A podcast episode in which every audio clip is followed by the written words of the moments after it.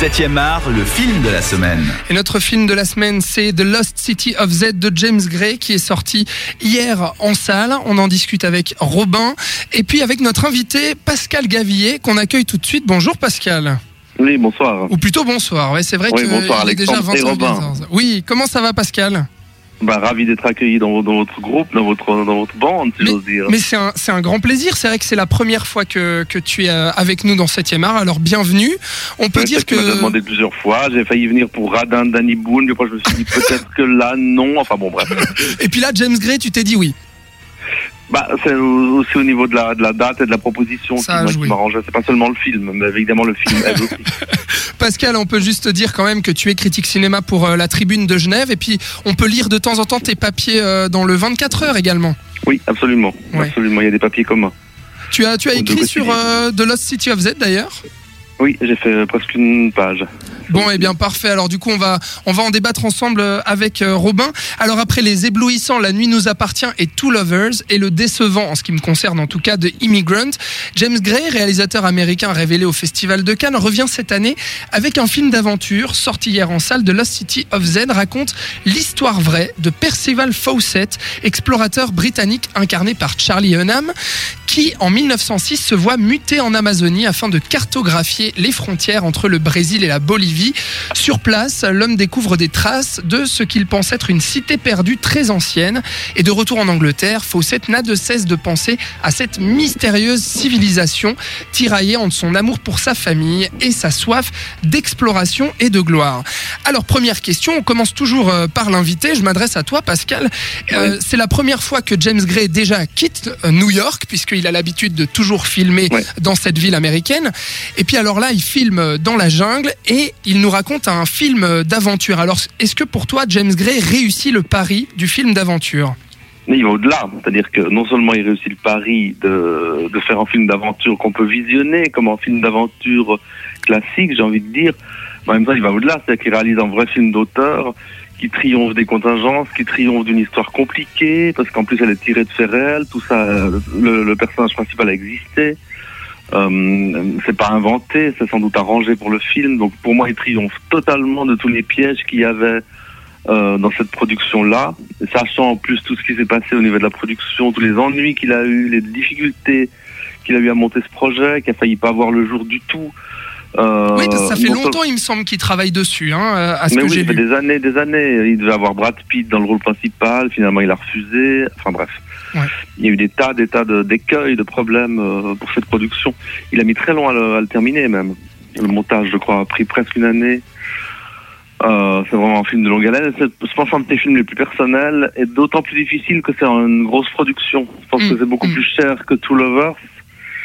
Moi, j'aime pas beaucoup, contrairement à toi, mais Ah. enfin bon. Oui, enfin bon, peu importe. Euh, en revanche, on est d'accord sur euh, La nuit nous appartient, We Own the Night. Oui. Et sans doute sur d'autres, The Immigrant, j'ai des réserves, mais enfin bref. Mais là, City of Z, alors pour moi, toi, euh, comme tu le dis, c'est un triomphe. C'est ça que, c'est ça que tu dis. Paris totalement réussi. à- Paris à tout totalement réussi. Robin, Ouais. euh, Paris totalement réussi pour Pascal. Pour toi, qu'est-ce qu'il en a euh, été et quel est ton rapport peut-être avec le réalisateur James Gray? Alors je me place en néophyte. Là, Ouais. je voilà, je, je le dis tout de suite. euh, c'est Tu quel- découvres James Gray. Voilà, exactement. Euh, c'est un pari plutôt réussi sur la deuxième partie, un petit peu moins pour moi dans la première, euh, parce qu'en fait j'ai eu un, un- un vrai problème à rentrer dans le film. En fait, c'est, je trouve que le début.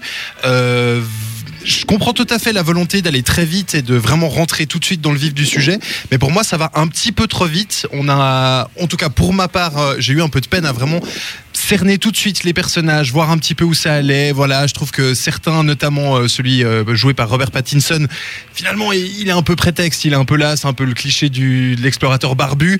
Et on va pas aller beaucoup plus loin. Et donc, du coup, c'est vrai que les 40 premières minutes, j'ai eu un peu de peine parce que c'était vraiment des successions euh, d'actions qui allaient dans le vif du sujet.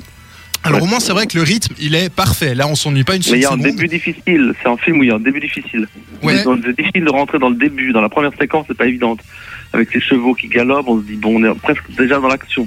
Et puis il y a, il y a beaucoup d'ellipses aussi. euh, ce que disait Robin, c'est qu'on passe euh, euh, d'un moment à un autre euh, très très vite. Il y a vraiment des bonds dans le temps assez. Non, mais il faut raconter une vie. Ouais. Il a deux heures pour raconter une vie entière. Donc, il y a forcément des élites. Donc, voilà. Alors le film euh, dure 2h20 et c'est vrai qu'il nous raconte quand même un long moment euh, de la vie de ce Percy Fawcett puisque il y a beaucoup d'allers-retours en fait euh, entre euh, l'Amazonie et euh, l'Angleterre. On l'a dit justement, il revient en Angleterre pour dire, euh, je veux dire, euh, aux, aux- politiques, aux chefs de guerre, de leur dire mais là-bas il y a une cité perdue, il faut absolument y aller. J'ai des preuves.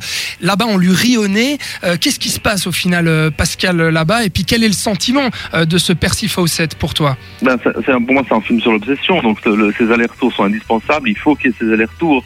Ouais. C'est-à-dire qu'il est, qu'il est, qu'il se confronte à la, à sa quête, à ce qu'il a envie de découvrir, à savoir cette civilisation, cette cité perdue euh, qu'il qui découvre, enfin, qu'on- qu'il pense avoir découvert. Et il y a toujours un doute hein, qui est maintenu par James Gray sur tout le film. Ça, c'est bien. Il y a toujours un mystère qui est maintenu constamment jusqu'à la fin. Et puis quand il rentre en Angleterre, il, il fait état de cette obsession. Puis comme toutes les personnes obsédées, on lui rit au nez.